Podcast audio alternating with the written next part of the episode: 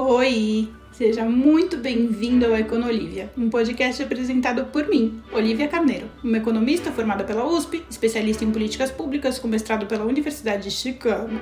Mas, cara, nem esquenta, que o papo é leve e descontraído. Eu trago tudo o que eu aprendi com os meus professores ganhadores de Nobel para a gente debater as notícias mais relevantes enfim, formar nossa opinião baseado em dados, baseado na ciência. Esse é um podcast totalmente interativo. De segunda a sexta, eu te espero ao vivo para você fazer a sua pergunta, para a gente debater, enfim, do jeito que você quiser participar, vai ser muito bem-vindo. Te espero lá. Bom dia a todos. Este aqui é o meu podcast Econolívia, onde a gente comenta as notícias mais importantes do dia de economia, principalmente com a minha pitadinha de economista, explicando as coisas e dando a minha opinião sobre elas. Hoje eu separei algumas notícias é, muito mais de fora do Brasil do que do Brasil mesmo, porque tem bastante coisa interessante acontecendo no mundo e eu acho legal a gente comentar. Eu vou começar comentando um assunto que é, me perguntaram no, no TikTok e eu achei curiosa essa pergunta, porque ela não faz muito sentido. Eu, eu imagino que algum influenciador tenha falado que ela era verdade, quando na verdade ela não é, e aí levou, induziu muitas pessoas a acharem que me perguntaram o seguinte, falando de cabeça, tá? Não foi exatamente assim. Falaram assim, Olivia, por que, que a moeda peruana, por que, ela não sofre abalos, né? Tão tenebrosos quanto os abalos que a gente sofre aqui no Brasil com a nossa moeda por causa da crise política. Para quem não sabe, o Peru, meu, trocou, eu não sei nem te dizer quantos presidentes eles tiveram nos últimos tempos, eles trocaram de presidente muito. Se fosse por impeachment, por processo de investigação, renúncia, vários motivos diversos levaram os presidentes peruanos a serem trocados muito nos últimos tempos. E nos últimos tempos é tipo durante a pandemia, no final do ano passado, eles trocaram de presidente muitas vezes. Isso significa uma estabilidade política. Mas o que a pergunta era, era sobre a questão da moeda, né? Especificamente sobre a moeda peruana, ela sofreu muito abalo, sim. Ela teve, né, a alta do dólar que nem a gente teve aqui no Brasil, que nem a gente está tendo aqui no Brasil. Então, não é verdade que a moeda peruana não tenha sofrido abalos da crise política que o país vive. Mas, mesmo assim, eu acho legal comentar um pouquinho sobre a economia peruana, porque a economia peruana na América Latina é tida como uma estrela em ascensão, apesar da crise política. Primeiro, porque a crise política lá não é que nem aqui no Brasil que sobe um presidente que fala, ah, eu vou combater pautas ideológicas, né? Então eu vou vir com discussões ideológicas, eu vou negar tudo que o, o, o, presidente anterior fez, então eu vou mudar o nome do Bolsa Família, vai ser Auxílio Brasil, eu vou mudar o nome do programa X, vou botar o nome Z, e eu vou ah, negar tudo que o presidente anterior fez. Isso não é uma tendência que a gente vê lá no, na economia, no governo peruano. Mesmo com a mudança de poder, não tem essa, esse apego por uma. Como que a gente fala? A gente tem aqui no Brasil um, meio que uma necessidade de ter um ídolo, né? Um herói lá. Tem muito, principalmente por causa da crise política, eles têm menos essa necessidade do herói, eles querem só alguém que resolva os problemas, que deveria ser o que a gente busca. Mas a gente fica nessa, ah, é porque é o mito, sabe? Uma coisa tipo, ah, e aí o cara vai lá e ele sente a responsabilidade de mudar tudo e fazer do jeito dele, nananã, aí muda. Aí agora vem o PT. O PT fica com aquela dívida histórica que o Brasil teria, porque a Dilma foi impeachmentada, houve o golpe, não sei o quê, não sei o que lá, e aquela carga de discussão política muito pesada, mais pesada do que a carga da discussão. É, aqui no Brasil tem uma discussão ideológica, né, de ideologia política, mais do que a discussão política de fato das políticas públicas. Lá no Peru, eles têm, obviamente, a, a, as crises políticas, né? Se não tivesse, não teria tanta mudança de presidente, mas não tem essa, essa marca que a gente tem aqui no Brasil. E aí, a economia peruana está na onda de ascensão ainda das economias emergentes, que é estrela em ascensão, sabe? Então, chama bastante atenção do mundo, principalmente no âmbito dos negócios é um mercado que tem se mostrado bem forte, e, e, aí acho que por isso que veio a pergunta.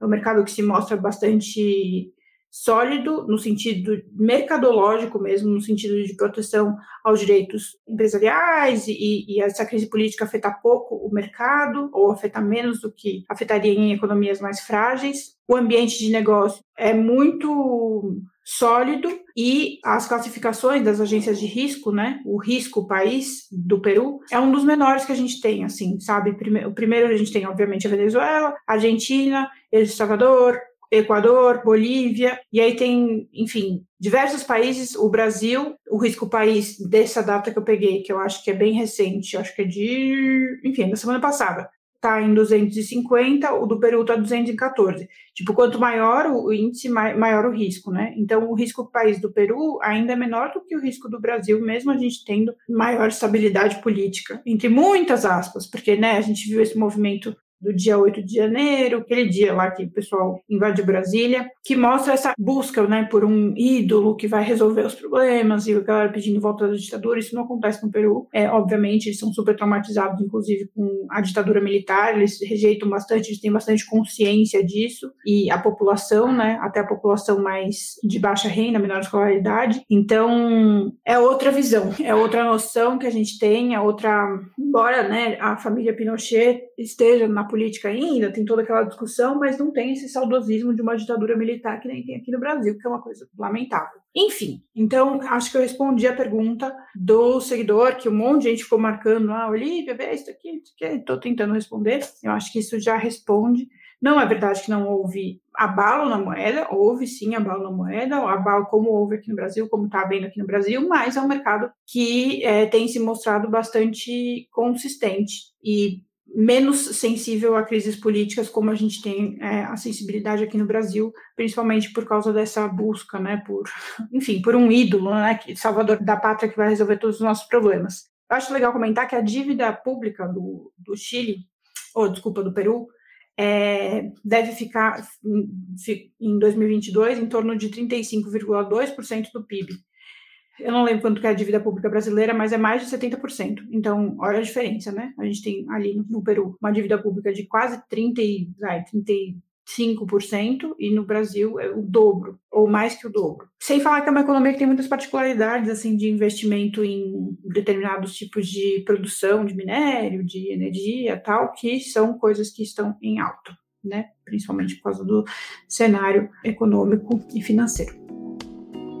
Bom, Algumas notícias curiosas que eu vi no noticiário de hoje. Uma criança, uma menininha de Rhode Island, eu não encontrei a informação da idade dela, mas ela é uma criança. E ela deixou, ela queria investigar se o Papai Noel existia, e ela deixou um cookie e uma cenourinha para o Papai Noel comer. E ela foi muito esperta, porque ela deixou aquilo ali como isca para ele comer. E aí ela pegou, ele mordeu o cookie, ele mordeu a cenourinha, e ela pegou a cenourinha e o cookie e levou para o Departamento de Saúde de Rhode Island e pediu para eles fazerem um teste de DNA para ver se o Papai Noel de fato existe. E a agência rodou né, o teste de DNA, eles falaram, olha, a gente não encontrou, mas pode ser porque a gente não tem na nossa base de dados o DNA do, do Papai Noel, mas eu acho importante dizer que, com certeza, todos nós aqui concordamos que alguma coisa mágica deve ter acontecido aí nesse, nesse teste de DNA. Eu achei tão fofinha essa notícia.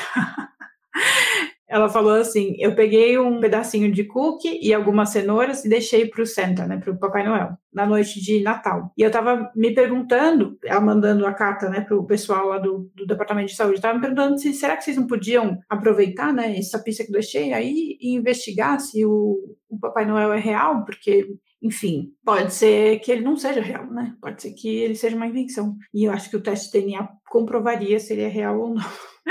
muito fofa, só que a idade e o nome dela não foi revelado, acho que para a própria segurança dela mesma, mas eu achei muito fofa.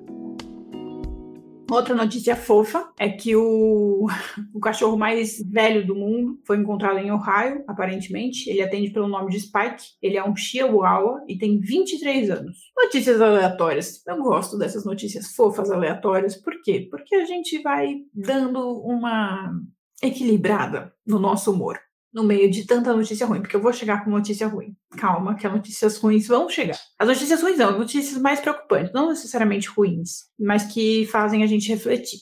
Outra coisa que eu achei fofa, embora esquisita, é fofa porque pessoas gostam disso, né? Eu mesma não ligo muito para isso, mas enfim, foi encontrado no eBay a venda de uma água que é da montanha russa, montanha do Walt Disney World, que é Splash Water, né? Então é água que espirra da montanha mágica da Disney que foi colocada à venda. Então veja só, tem sei lá uns dois litros de água que foi colocado à venda e o, o lance inicial é de mil dólares.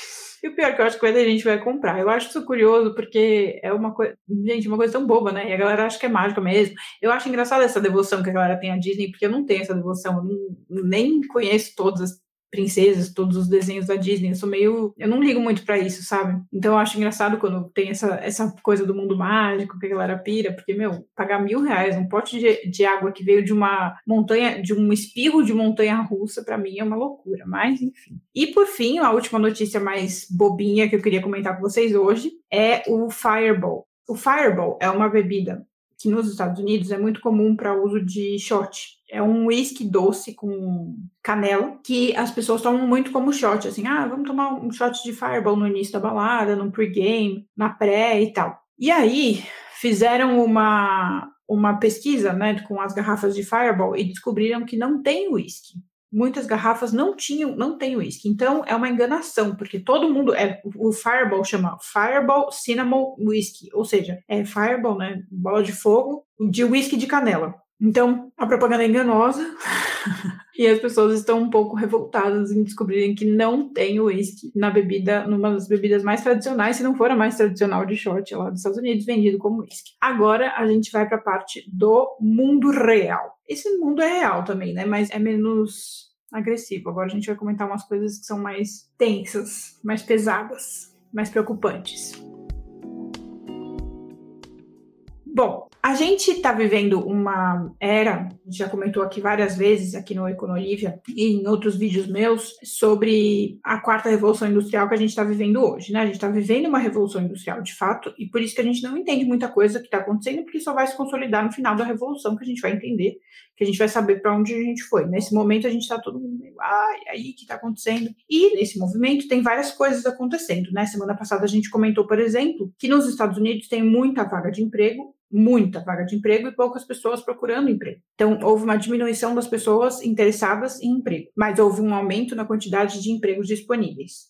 E aí tem gente que se pergunta: será que não é uma questão de salário? Será que não é uma questão das pessoas não quererem mais trabalhar, das pessoas ressignificarem, ficarem pensando, né, o que, que, que eu tô fazendo na minha vida tal? Tem toda uma discussão do porquê, dos porquês. E aí saiu uma notícia, é, uma pesquisa da Gallup. A Gallup é uma, é uma agência de pesquisa, basicamente, que mostra que o número de quiet quitters nos Estados Unidos cresceu após a onda de demissão em massa. Então, vocês estão sabendo que nos Estados Unidos tem várias empresas grandes, tipo a Amazon, o próprio Facebook, enfim, várias empresas grandes, principalmente do mundo de tech, que demitiu assim milhares de pessoas. E aí depois dessa onda de demissões, que ainda não acabou, não sei porque eles estão falando depois, porque a onda de demissões ainda está rolando, eles identificaram muito um crescimento de quiet quitters, que são as pessoas que param um pouquinho, de, não é que param de trabalhar, é que param de entregar ficam trabalhando ali de qualquer jeito, só esperando ser demitido, sabe? Ou então a pessoa que simplesmente para de aparecer no trabalho, tipo, uma ah, não vou mais, não tô afim, e simplesmente para de aparecer ou para de trabalhar até ser de fato demitido ou considerado abandonado. Eles traduziram aqui como trabalhadores ativamente desengajados. E aí, nessa pesquisa da Gallup, mostrou que apenas 32% dos trabalhadores americanos entrevistados se disseram engajados,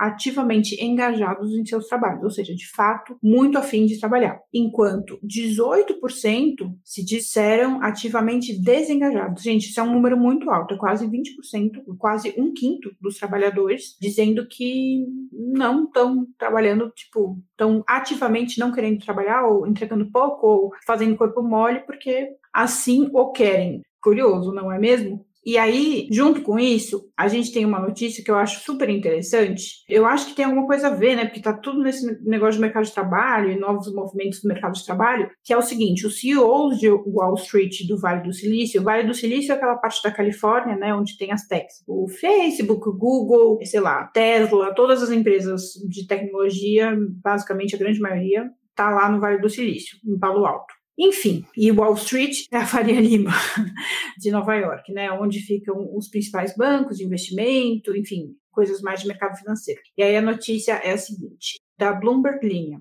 CEOs de Wall Street do Vale do Silício têm cortes de até 40% na remuneração. Em meio a ondas de demissões e a medidas de austeridade, empresas como Goldman Sachs, que é um bancão, Morgan Stanley, que é outro bancão, e Apple, que vocês sabem o que é, né, a dona do iPhone, reduzem a compensação aos presidentes executivos.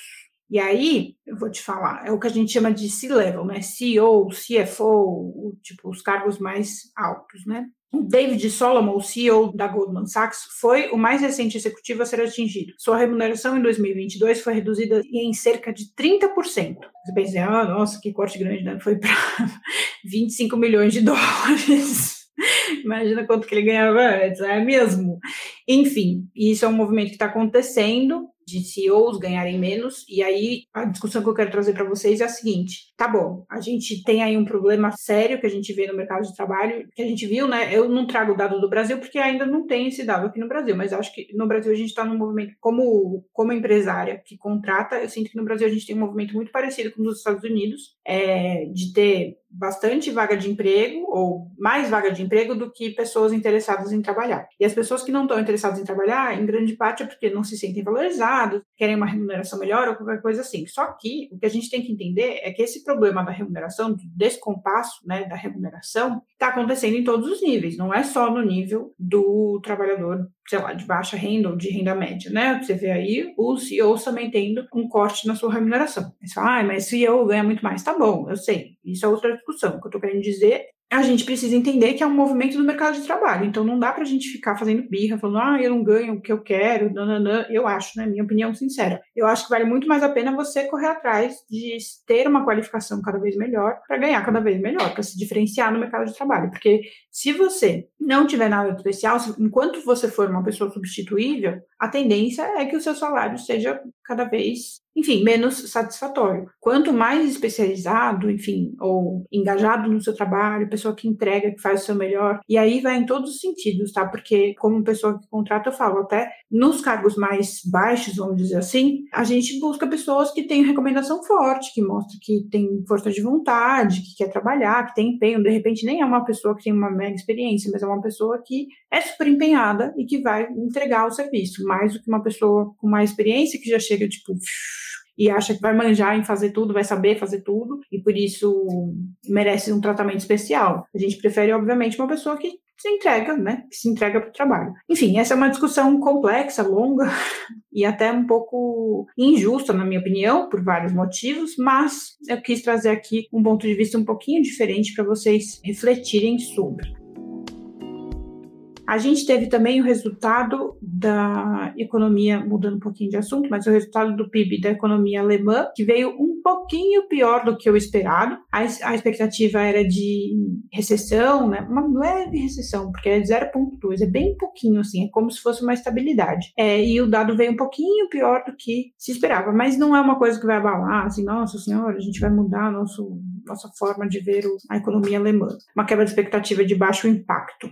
Essa semana a gente espera algumas coisas relevantes, como a reunião, né, o anúncio do Federal Reserve, do Fed, o Banco Central Americano, que vai dizer o que, que vai acontecer com a taxa de juros deles, né? A expectativa é que tenha uma alta na taxa de juros de 0,25 pontos percentuais, ou seja, um quarto de um, sabe? Um quarto de 1%. E aí, nessa semana também, tem os anúncios do Banco Central Europeu e do Banco Central da Inglaterra, que também tem uma expectativa de alta na, na taxa de juros, né? Mas aí é uma alta um pouquinho maior, que é 0,5 pontos percentuais. Vamos ver se a gente se isso vai acontecer mesmo, né? Porque a gente está nessa expectativa. E aí na sexta saem os dados de trabalho de geração de emprego lá dos Estados Unidos, que também é um dado muito importante que geralmente tem impacto no mercado. Se ele não vem do jeito que o mercado espera, geralmente tem um impacto bem ruim no mercado. Nessa onda de demissões, a Philips anunciou que vai cortar 6 mil postos de trabalho, cerca de 8% da sua equipe. Em 2002, a empresa já havia demitido 4 mil empregados. A companhia se prepara para cortes de custos com litígios envolvendo recall de produtos, após pesquisas apontarem para riscos à saúde. O impacto desse fator será conhecido no segundo semestre desse ano. Comentei as coisas mais curiosas e agora eu vou fechar com vocês com uma reflexão é, sobre economia indiana, que tem muito a ver com a nossa economia, coincidentemente ou não, talvez seja um movimento dessa quarta revolução, talvez seja alguma coisa de coincidência, não sei, Mas não tá fácil ser bilionário no Brasil, mas também não tá fácil ser bilionário na Índia. No Brasil, todo mundo deve ter acompanhado o que aconteceu com a Americanas, né? Aquela história da fraude contábil, né? Que eles esconderam ali na contabilidade uma dívida bilionária é, de 40 bilhões, se eu não me engano, agora tá, já tá mais de 40 bilhões, mas enfim, e estão culpando muitos empresários, dentre eles o Lehman, aqueles caras da 3G, né? O Lehman, o Teles e o, e o outro esqueci o nome. Eles estão sendo acusados de, de ter culpa nisso, porque dizem que eles sabiam e que eles acobertaram essa manobra contábil. Enfim, eu honestamente não sei. Eu sou bem ingênua e às vezes ingênua até demais de achar que isso daí é. Eu achava que era erro de cabaço. Mas pode ser que seja uma coisa mal intencionada, por isso que estão rolando várias investigações. Porque se for uma coisa mal intencionada ali de sonegar, de enganar e de continuar valorizando as ações, sabe? Porque tem algumas coisas meio suspeitas nessa história. Enfim, enquanto está rolando isso aqui no Brasil, lá na Índia, um dos caras mais ricos do mundo, que chama Adani, né? É o grupo Adani, o nome do grupo dele de, de empresas. Ele atua no setor elétrico, de mineração, de fontes de energia renováveis, aeroportos e cimento. Ou seja, é um grupo de negócios bem diversificado. E ele é o cara mais rico da Ásia. Então, assim, tipo, ele é um dos mais ricos do mundo. É que eles, os mais ricos do mundo ficam ali variando, né? Oscilando entre eles. Mas, enfim, é o cara mais rico da Ásia, a gente sabe que é bem rico. Então, ele é um cara bem importante no mercado asiático. E ele está sendo acusado de fraude também, fraude contábil, para manipular as ações e lavar dinheiro por décadas. E aí teve um, uma empresa, uma consultoria, que fez uma investigação que chama Hindenburg Research, uma casa de análise, que acusou esse cara, o Gautam Adani, de cometer essas fraudes e tem vários indícios dessas fraudes. E dentro dessas fraudes tem essa fraude contábil muito similar com o que aconteceu na Americanas e tem algumas induções ao mercado para valorizar suas ações, para se valorizar no mercado, para ter ali a sua fortuna, que é estimada em 100 bilhões, 100 bilhões de dólares. E aí tá rolando essa investigação e está abalando bastante o mercado asiático. Então, talvez esse seja um assunto que vai abalar bastante a gente aqui, porque a economia indiana tem um, uma direção muito parecida com a nossa, no sentido de ser uma economia em desenvolvimento também. Então, chama atenção por ser uma acusação muito parecida com o que a gente está vivendo aqui no Brasil. Então, pode ser que isso seja um movimento comum no mercado, que a gente não saiba, né? Essa coisa de fraude contábil, que a gente sabe menos, que a gente tem menos percepção disso como uma coisa ruim, porque a gente sabe que existe fraude contábil, inclusive, né? A gente sabe que advogados tributaristas e contadores são treinados justamente para burlar o sistema, para pagar cada vez menos impostos para as empresas, ou seja lá para o que for. Então a gente sabe que existe fraude contábil. Agora tem que ver ali se está dentro da legalidade, dentro do que é justo, na perspectiva legal ou não. Para fechar, eu queria comentar com vocês que é, duas startups que captaram na semana passada que me chamaram a atenção. Não sei porque essa notícia me chamou a atenção. A Juvo, que é uma fintech brasileira de crédito para classes de menor renda, recebeu um aporte de 40 milhões da SRM Ventures, uma venture capital, para usar na sua oferta de linha de crédito. Esse assunto né, é um assunto que eu gosto muito. Se eu tivesse muito dinheiro, eu abriria um banco justamente de crédito para pessoas de baixa renda por vários motivos. Isso movimenta a economia, enfim, tem várias coisas que eu acho que isso é, é super importante. Então, me chamou muita atenção essa notícia. Gostei de saber, de conhecer essa, essa fintech, chama Juvo, J-U-V-O. Eu vou investigar mais sobre eles. E aí teve uma outra, dentre as startups que receberam maiores aportes na semana passada, tem a Yave, ou Chave, não sei como fala, é Y-A-V-E, uma empresa mexicana de tecnologia imobiliária que recebeu financiamento inicial de 7,5 milhões para fortalecer sua plataforma digital de empréstimos personalizados e expandir sua oferta para estrangeiros que desejem morar, comprar uma casa né, no México. Curioso, não é mesmo? Principalmente que agora tem uma migração grande para o México. O México está há algum tempo na hype aí de, de migração. Ah, tem mais uma notícia que eu achei curiosa. Só para finalizar aí, que eu não, não tinha comentado isso com vocês. No deserto da Austrália, estão tentando encontrar uma cápsula pequena, mas muito radioativa que caiu lá no deserto. E aí a imagem é bem marcante, assim, é os seres humanos passando um pente no deserto, literalmente, um pente, um pente de como se fosse um pente de cabelo, só que gigantesco, passando assim na areia do deserto para ver se eles encontram essa cápsula que aparentemente caiu de alguma coisa que sobrevoava, né? E parece que, tipo, ela é muito, muito, muito radioativa e extremamente perigosa, né? Porque é cancerígena e tudo mais. E aí, pessoal? Gostaram das notícias? Foi bastante notícia hoje que eu comentei com vocês, hein? Podia ter ido num ritmo mais devagar, podia. Mas queria comentar tudo. Nenhuma notícia eu aprofundei super assim. Tentei explicar mais.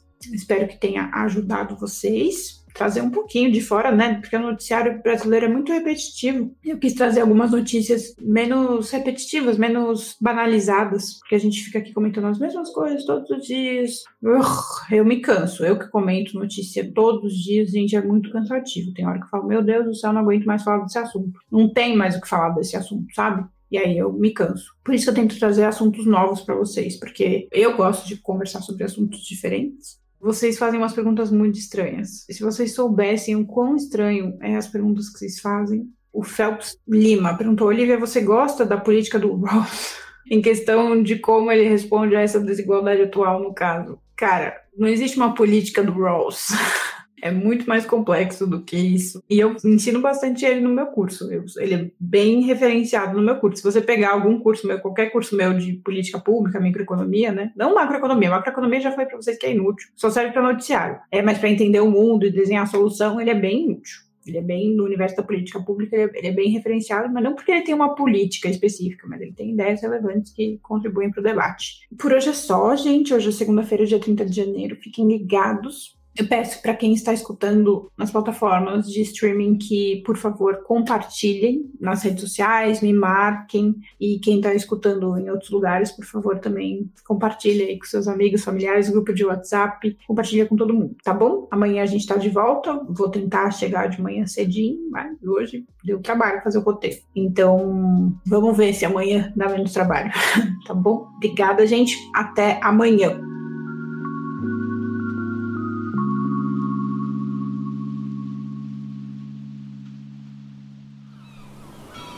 Este podcast foi editado pela Maremoto.